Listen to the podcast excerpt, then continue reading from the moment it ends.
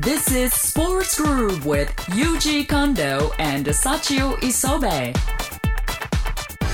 ここからは u z i Eyes えー私近藤裕二のスポーツへの思いをお話ししていくコーナーですけれども、はい。えー今週はですね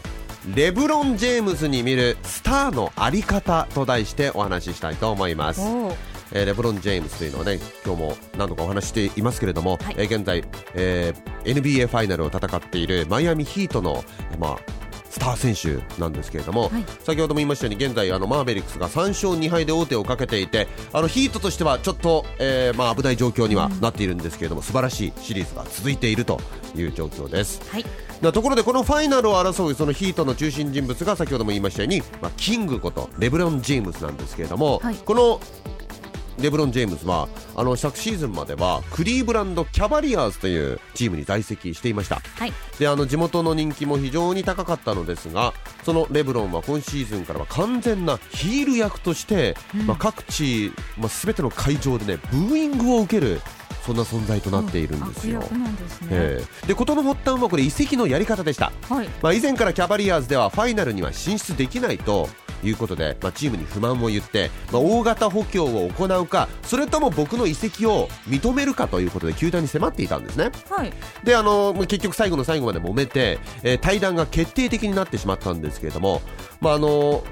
この対談を発表する場としてね、はい。まあ、普通はオーナーに挨拶をして、えーまあ、こういうふうに決断させていただきましたみたいな感じで筋を通すのが、まあ、日本ですよね。それが普通ですよね。アメリカでもこれが普通なはずなんですけれども、はい。この移籍を発表する場としてテレビ番組で「はい。ザ・ディシジョン」というつまり決断というタイトルではい。1時間の特別番組を作ってそこで全米中継するというえありえない方法を使ったんですよ。生放送でってことですか？私はここに行きますみたいな感じで、突然番組を作ったみたいなね。それは事前に球団には話さずに、もちろんそこでサプライズで言うという、まあ事前にもう本当に直前に言ったんですよ、今から言うとね、でまあまあ全くもう結論だけを言ったっていうね、はいまあ、そのやり方に、あのーもう義理を書くやり方にね、クリーブランド市民は激怒しまして、そうです傲慢だとか。ずっと応援していたのに。もうエゴだとかナルシストだとかいうもう激しい部員が起こっているんですね。はい。まあ実はしかしこの方法ねあのレブロン側が仕掛けたこれ計画的なやり方だというふうにも言われてるんですよ。はあの実はこれクラシックなプロレスのやり方としても有名なんですけれどもあの WWE というプロレス団体とか知ってます？いなんか WW とかたくさんありますよね、あのまあいやそうあるんだけれども 特に小的な部分を強調した WWE っていうのがあるんですけど、はい。もうまさにこの手法で、まあ、あの試合前からわざわざこう悪役側に吠えさせて、イメージを悪くしてそれで観客を煽ってもっと関心を持ってもらおうということで、え。ーやる手法なんですけども、はい。これまで応援してきたキングが突然ヒール役になればねファンもみんな憎たらしいということで注目しだしますよね。そうですよね。まあ日本でも実はこれアンチ巨人なんていう言い方もされますけれども、はい。巨人ファンじゃなくてもあのアンチファンでもファンのうちみたいな考え方あるじゃないですか、そうですよね。あ巨人負けろ負けろみたいな感じでテレビ見るのも注目している注目されてるってことなんですよね、まあ、ですからレブロン・ジェームスもあえてヒールになることで、はい。あのまあ、これまで以上に注目されるスターとなったと。えー、これ計算のうちだったなんですかよ。でさらに同じチームメイトでは、ドゥェイン・ウェイドとかクリス・ボッシュっていうこれもビッグスリーの残りの2人ですよね、はい。もうこの2人も非常に真面目なことで有名なんですよ。いいやつなんですよ、はい。で顔もベビーフェイスで、あのおとなしそうなんですけれどもそういった意味ではこうちょっとこうキングっぽい存在のジェームズが、まあ、入ったことによって、まあ、チーム全体的には非常にバランスを取れてるのかなとど。いうことになります。いろんなキャラがいて、うん。まあ、しかしあのこういったようにレブロンの例に限らずですけれどもアメリカではですね、まあ、スーパースター、まあ、タイガー・ウッズもそうですけれども実はスピーチライターとかプロモーターっていうのが陰に必ずいて本人の意思を確認しながらなんですけれども、まあ、こうやってねいろんな人の思惑があってスーパースターが作られていくんだと。いううことななんですすかね。まあ、ですからこの辺りのキャラクター設定、はいあの日本のプロスポーツでも学ぶところが多いと思うんですよね。まあ、例えば石川遼選手もね、あの、はい。すごくあの青少年健全なね、まあ、19歳で、ジェントルな雰囲気ですけど、今後ね、いろいろとキャリアを進めていくうちに、もしかしたらキャラチェンジあるかもしれないでしょ？石川遼選手がヒール役になった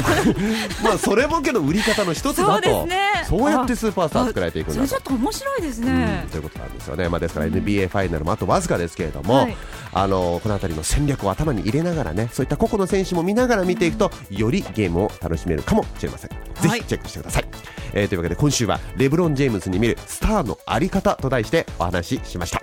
以上 Use the Eyes でした。Sports Groove. 磯部幸男の鼻息が荒くなった瞬間をお話しさせていただきます。えー、私がですね今週一番興奮したのはですね6月5日の日曜日に横浜の元町商店街で日本で初めて公道を F1 のマシンが走行するっていうイベントが開かれました。皆さんニュースでご存知の方も多いと思うんですがえもちろんこの2年鈴鹿サーキットで F1 日本グランプリを見に行ってる私も見に行きました。あのイベント当日は朝9時スタートにもかかわらず本当に1万1000人ほどの人が集まって大盛況だったんです。私は最寄りの地下鉄の元町中華街駅っていうところにいたんですけれどもそこのホームからもうぎゅうぎゅうでなかなか前に進めないぐらいの状態だったんです。でやっと地上に出てレッドブルチームの F1 のマシーンが走行しているのを間近で見ることができました。あの爆音がすごかったんです。うわーっていう音がして生で聞くとすごい興奮するんです。もう鳥肌が立ちました。で一番嬉しかったのはですねちょうど私がマシーンが U ターンする場所にいたんで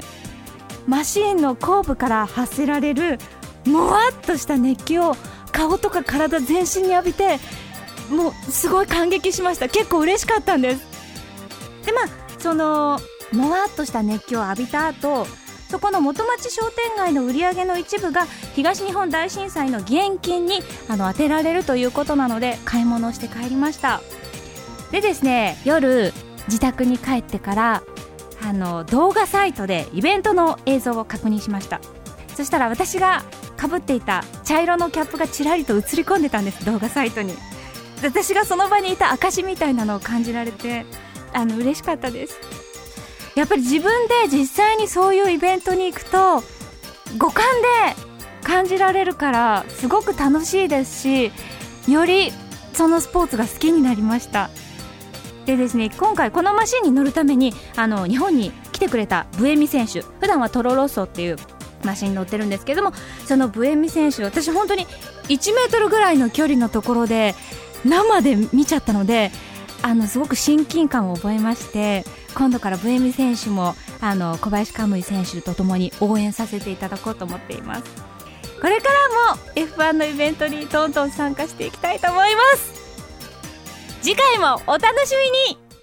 Sports Groove.